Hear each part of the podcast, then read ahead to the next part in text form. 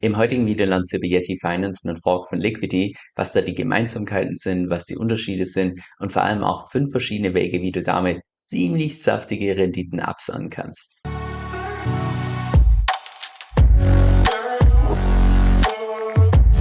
Hey, mein Name ist Kevin und auf meinem Kanal geht es primär um DeFi, Decentralized Finance. Genauer gesagt verschiedene DeFi-Protokolle und DeFi-Strategien, weil ich persönlich felsenfest davon überzeugt bin, dass man damit eben in der Zukunft das meiste Geld verdienen kann. Und falls dir das zusagt, dann lade ich dich herzlich ein, und auf Abonnieren zu klicken und mit dem lass uns direkt ins heutige Video reinstarten. Also nur ganz kurz im Background, damit du so ein Stück nachvollziehen kannst, wie es überhaupt zum heutigen Video kam. Und zwar dürfte es wahrscheinlich kein Geheimnis sein, dass ich persönlich ein ziemlicher Fan bin für Liquidity. Allein was die Effizienz angeht, was den Ethos dahinter angeht, wie das Ganze aufgebaut ist, dass es ja einfach Protokoll in die Welt setzen und jeder kann es nutzen und so weiter. Ist einfach aus meiner Sicht einfach ein cooles Projekt. Und genau deshalb hatte ich auch vor kurzem einen CEO von Liquidity hier als Gast zum Interview, wo er auch unter anderem verschiedene Statistiken und so weiter erwähnt hat. Und eine Statistik fand ich besonders interessant, die ich davor noch gar nicht gehört habe. Und zwar, dass Liquidity auch eines der Protokolle ist, das am häufigsten geforkt wird. Und als er das gesagt hat, dachte ich mir beim Meditieren, naja, dann tue ich einfach mal eine entsprechende Statistik raussuchen und siehe da, DeFi Lama hat sogar hier eine eigene Webseite über die ganzen Forks, wo sie hier im Prinzip auflisten, welches Protokoll am häufigsten geforkt wurde. Was ja auch im Allgemeinen, ich würde mal sagen, ein ziemliches Kompliment ist für ein Protokoll oder auch einfach aussagt, welche Protokolle tatsächlich innovativ sind und was Neues entsprechend auf den Markt bringen. Wie jetzt beispielsweise hier Uniswap 373 Mal geforkt. Also das ist schon fast gruselig. Auch Olympus DAO ganze 109 Mal. Compound und dann hier auf Platz Nummer 6 haben wir Liquidity. So, das Interessante bei dieser Statistik ist, dass man dann auch hier auf die entsprechenden Protokolle draufklicken kann. Wenn wir das mal machen hier bei Liquidity, siehst du beispielsweise, dass alle Forks von Liquidity ein Total Value Locked haben von 59 Millionen. Und du siehst auch die ganzen Protokolle, die tatsächlich Liquidity geforkt haben, wie beispielsweise Vesta Finance, was ein Fork ist auf Arbitrum, den habe ich erst vor wenigen Wochen vorgestellt. Und da ist eben die Besonderheit, dass du nicht nur Ether hinterlegen kannst, sondern auch beispielsweise den GLP-Token, also den Liquidity Provider Token oder auch GMX und das Ganze dann hebeln kannst und so weiter. Dann haben wir DeFi Frank, dürfte wahrscheinlich jedem auf meinem Kanal ein Begriff sein. Ich habe bestimmt, boah, lass mich liegen, bestimmt zehn Videos schon auf meinem YouTube-Kanal entsprechend dazu veröffentlicht. Was ein Fork ist, ebenfalls auf Ethereum, nur eben mit der Besonderheit, dass du da auch zusätzlich Bitcoin hinterlegen kannst, also gerappte Bitcoins und dann auch künftig gehebeltes Liquidity Mining betreiben kannst mit den ganzen LP-Tokens, die du ebenfalls als Kollateral hinterlegen kannst. Und dann gibt es hier noch zusätzlich Yeti Finance. Jetzt, wenn wir hier mal auf die rechte Seite drauf schauen, sehen wir, dass die drei Protokolle die mit Abstand größten Forks sind von Liquidity. Für alle anderen hier unten mit ein paar hunderttausend als Kollateral hinterlegt, ja, das wären jetzt Protokolle, die ich mir persönlich nicht genau anschauen würde, weil die einfach viel zu klein sind, als dass man da irgendwie sagen könnte, die haben sich so ein Stück weit bewährt oder sonst was. Aber gerade Vesta Finance, DeFi Frank und Yeti Finance sind schon bei einer Größe, wo ich sagen würde, ja, die sind zwar noch alle ein ziemliches Baby, aber die könnten das Potenzial haben, dass sie tatsächlich zukünftig mal zu was richtig Großem werden. Insbesondere, wenn man einfach berücksichtigt, dass Liquidity also an sich vom Protokoll her einfach einen unfassbar guten Job macht. Das heißt, wenn man jetzt tatsächlich innovativ vorgeht und irgendwas bei Liquidity nochmal grundlegend verbessern kann oder grundlegend besser machen kann, dann hat einfach so ein Protokoll aus meiner Sicht einfach Riesenpotenzial, tatsächlich mal später vorne mitzuspielen. So, Vesta Finance hatte ich ja bei mir auf meinem Kanal schon vorgestellt, DeFi Frank hatte ich schon mehrfach vorgestellt, Yeti Finance war mir persönlich noch kein Begriff. Deshalb dachte ich mir, uh, das muss ich noch ein bisschen genauer anschauen, insbesondere aufgrund der Tatsache, dass es kein Fork ist auf Ethereum, kein Fork auf Arbitrum, sondern das ist ein Fork auf Avalanche. Also wie gesagt, Yeti Finance ist ein Fork von Liquidity und ist auch, ich würde mal sagen, zum Großteil ziemlich ähnlich wie Liquidity. Das heißt, falls du die Funktionsweise von Liquidity noch nicht kennst, würde ich dir definitiv empfehlen, dass du zunächst das Video unten in der Beschreibung entsprechend anschaust. Ich werde im heutigen Video nicht nochmal eins zu eins die genau gleichen Mechanismen wiederholen, sondern im heutigen Video fokussiere ich mich eher darauf, was denn die Unterschiede sind und vor allem, wie du von diesen Unterschieden tatsächlich profitieren kannst. Also zunächst mal vier kurze Gemeinsamkeiten, bevor wir uns dann die Unterschiede genau anschauen. Und zwar erste Gemeinsamkeit, dass du bei den meisten Assets ebenfalls eine Überversicherungsgrenze hast von 110 Prozent. Das heißt, dass du mindestens 110 Prozent von deinem Kollateral hinterlegt haben musst, um dann einen Kredit aufzunehmen in Höhe von 100 Prozent. Und das ist eben derzeit die effizienteste Art, ein Asset zu hebeln. Das gilt zumindest für die ganz normalen Assets. Es gibt eine einzige Ausnahme, wie jetzt beispielsweise Interest-Bearing Stablecoins, also Stablecoins, mit denen du eine Rendite erwirtschaftest. Die kannst du tatsächlich bis zu 21 mal hebeln, aber da kommen wir gleich noch ein bisschen genauer drauf zu sprechen. Dann gibt es bei Yeti Finance ebenfalls diesen Recovery Mode und das bedeutet im Wesentlichen, dass wenn die Total Collateral Ratio auf unter 150% sinkt, dass du dann auch bei einer Überversicherungsgrenze von unter 150% liquidiert werden kannst. Also wenn im Prinzip das gesamte Kollateral, was auf der Plattform hinterlegt ist, weniger als 150% ist im Vergleich zu dem Kredit, der in Summe auf dieser Plattform entsprechend aufgenommen wurde. Also auch das eins zu eins das gleiche wie beispielsweise bei Liquidity oder auch DCF. Dann hat das Protokoll auch ebenfalls seinen eigenen Stablecoin. Bei Liquidity ist es ja der LUSD, bei Yeti Finance ist es der YUSD, also der Yeti US-Dollar gepackt an den US-Dollar. Auch von den Pack-Mechanismen eins zu eins das gleiche wie der LUSD. Und zusätzlich hat Yeti Finance auch seinen eigenen nativen Token. Bei Liquidity ist es ja der Liquidity Token. Bei Yeti Finance ist es logischerweise der Yeti Finance Token. Und das ist ebenfalls ein Token, der davon profitiert, dass bei der Plattform entsprechend Gebühren anfallen und diese Gebühren gehen dann teilweise an die Leute, die diesen Yeti Finance Token entsprechend halten. So jetzt zu den Unterschieden und starten wir auch direkt mit dem größten Unterschied, dass natürlich das Design hier von Yeti Finance mit diesem Yeti komplett anders ist. Nein, kleiner Spaß woran aber der Yeti ist, das wird definitiv sympathisch. Der größte Unterschied ist natürlich der, dass Yeti Finance nicht auf Ethereum aufbaut, sondern tatsächlich auf Avalanche. Das heißt nicht eine Layer 2 Solution, sondern eine alternative Layer 1. Was insbesondere dann natürlich vorteilhaft ist, wenn man davon ausgeht, dass jetzt beispielsweise die Zukunft von DeFi irgendwann mal tatsächlich auf Avalanche stattfindet und weniger auf Ethereum, dann kann das natürlich langfristig definitiv ein Vorteil sein. Und bringt natürlich auch weitere Vorteile, dass beispielsweise die ganzen Transaktionsgebühren um ein Vielfaches geringer sind im Vergleich zu beispielsweise Ethereum. So dann der zweite große Unterschied, dass du ja bei Liquidity nur Ether hinterlegen kannst und hier bei Yeti Finance um Vielfaches mehr Kryptowährungen und auch Stablecoins. Ich gehe jetzt mal nur die wesentlichen durch. Jetzt beispielsweise den Avalanche Token kannst du hier hinterlegen. Du kannst verschiedene Stablecoins als Kollateral hinterlegen. Natürlich Ether, genauso auch wie bei Liquidity. Du kannst verschiedene LP Tokens hinterlegen. Also wenn du so möchtest, Yield Bearing Assets. Das ist im Prinzip auch das, was DCF vorhat, dass du im Prinzip die Quittung von anderen Protokollen als Kollateral hinterlegen kannst, sodass du deine eigene Rendite nochmal ein Vielfaches hebeln kannst. Dann kannst du zusätzlich gerappte Bitcoins hinterlegen, genauso auch wie bei DCF. Du kannst gestakte Avalanche Tokens hier hinterlegen. Du kannst den GLP-Token hier hinterlegen, was natürlich insbesondere für die ganzen Yield-Farmer interessant sein könnte, so ähnlich wie auch bei Vesta Finance.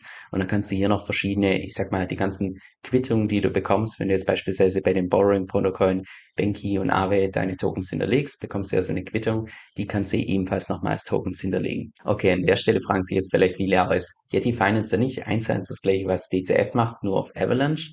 Und da würde ich sagen, es hat zwar unglaublich viele Gemeinsamkeiten, aber es gibt einen zentralen Unterschied. Und der Unterschied ist der, dass du hier bei Yeti Finance gemischte Tropes hast. Also alles, was du hier als Kollateral hinterlegst, egal ob es Stablecoins sind, ob es Ether sind, irgendwelche LP-Tokens, die gehen alle in einen einzigen Board und du musst nur diesen einen Board entsprechend managen. Das erklärt auch im Wesentlichen, warum es bei Yeti Finance nur einen einzigen Stability Pool gibt. Und bei DCF ist das ja anders. Da hast du unterschiedliche Boards, das heißt keine gemischten Boards, sondern getrennte Boards.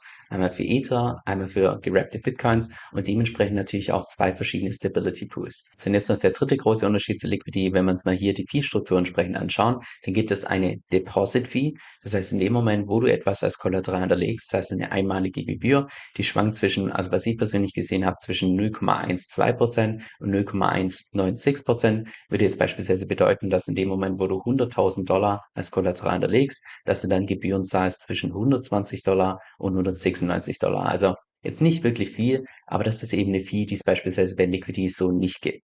Und zusätzlich haben die auch nicht mehr eine One-Time-Borrowing-Fee, wie sie ganz zu Beginn, als sie gelauncht haben. Also ganz zu Beginn, als sie gelauncht haben, war die Fee-Struktur eins zu eins die gleiche wie bei Liquidity. Und mittlerweile haben sie das Ganze umgeändert. Und ich glaube, diese Interest Rate, die wurde erst vor zwei Monaten oder so eingeführt. Das heißt, statt einer One-Time-Fee wie bei Liquidity, wo du einmalig 0,5% zahlst, zahlst du hier jährliche Zinsen in Höhe von 0,5%.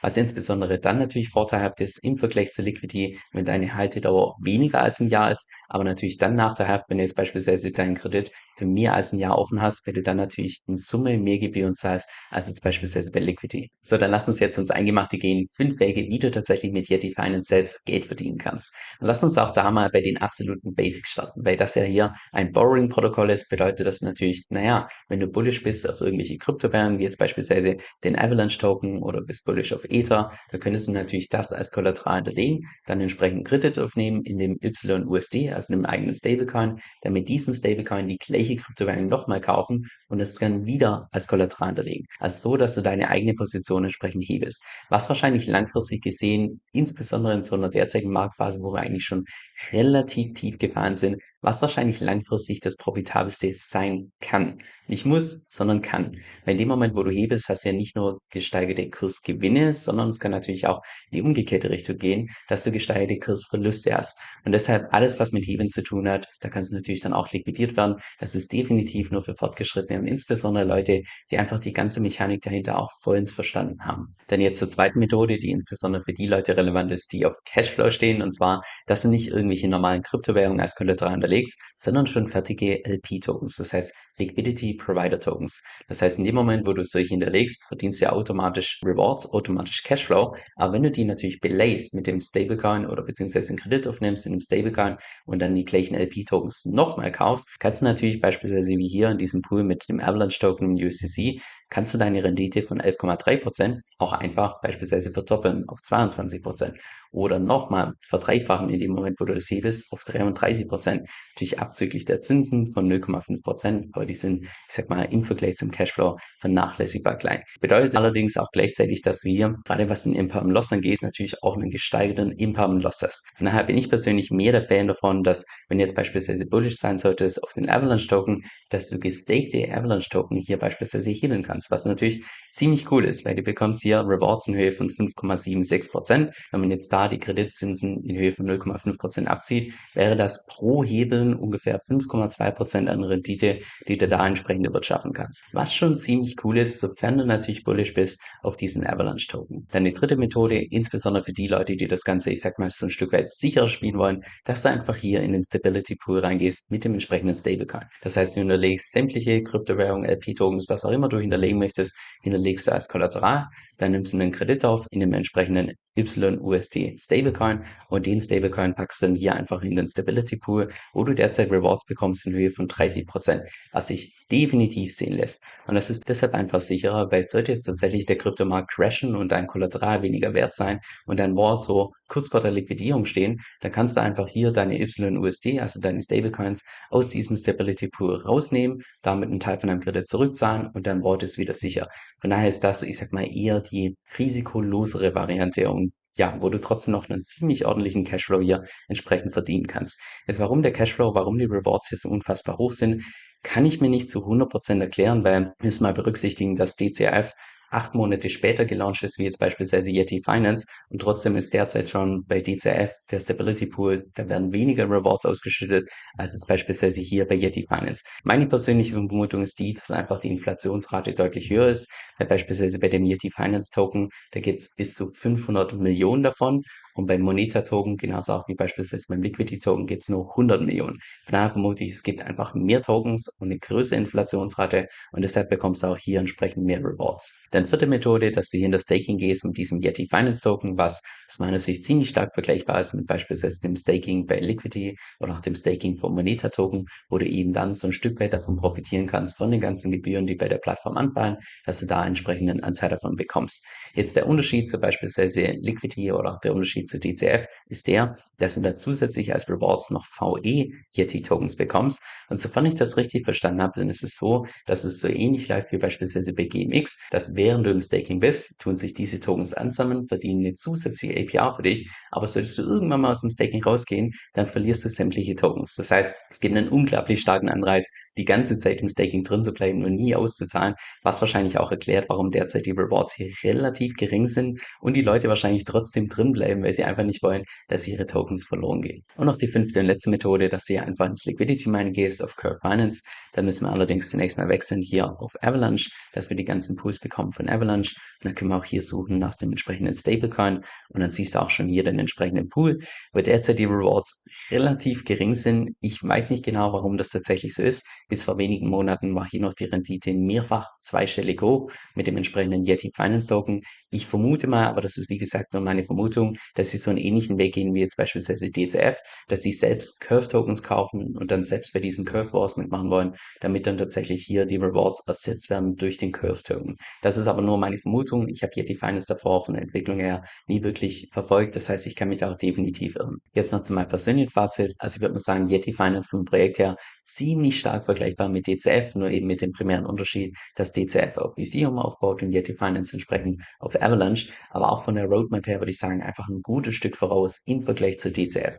Was wahrscheinlich primär daran liegt, dass Yeti Finance schon im Februar letzten Jahres gelauncht ist und DCF erst, also erst in Anführungszeichen im Oktober, also so ungefähr acht Monate später. Aber ich vermute auch einfach, dass DCF sich so ein Stück weit orientiert hat in Yeti Finance, weil die ja doch einen ziemlich ähnlichen Weg gehen, nur eben auf einer anderen Chain. Jetzt langfristig gesehen würde ich sagen, bin ich so ein bisschen skeptisch, was hier die Finance angeht und nicht wegen dem Use Case in sich, sondern primär deshalb, weil ich mir unsicher bin, welche Rolle Avalanche tatsächlich in DeFi zukünftig mal spielen wird. Weil wenn wir uns mal hier das Total Value Log, das TVL auf den unterschiedlichen Chains anschauen, sehen wir hier Ethereum nach wie vor die Nummer eins. Wir sehen nach wie vor Tron und die Binance Smart Chain, die sich um den zweiten Platz entsprechend streiten. Danach kommt schon direkt Polygon. Das heißt, wenn du so möchtest, eine abgewandelte Art von einer Layer 2, das heißt, um Ethereum entsprechend zu skalieren. Danach haben wir Arbitrum, das ist ebenfalls eine Layer 2, um Ethereum zu skalieren. Und danach kommt dann erst Avalanche und kurz danach kommt noch Optimism, ebenfalls eine Layer 2. Und ich persönlich bin eher der Meinung, dass wahrscheinlich die Zukunft von DeFi, also dass der Kuchen von Ethereum nach wie vor groß sein wird, aber dass eben der Kuchen von den ganzen Layer 2 Solutions, wie jetzt beispielsweise bei Polygon, wie jetzt beispielsweise Arbitrum und Optimism, aber im Zeitverlauf deutlich größer wird.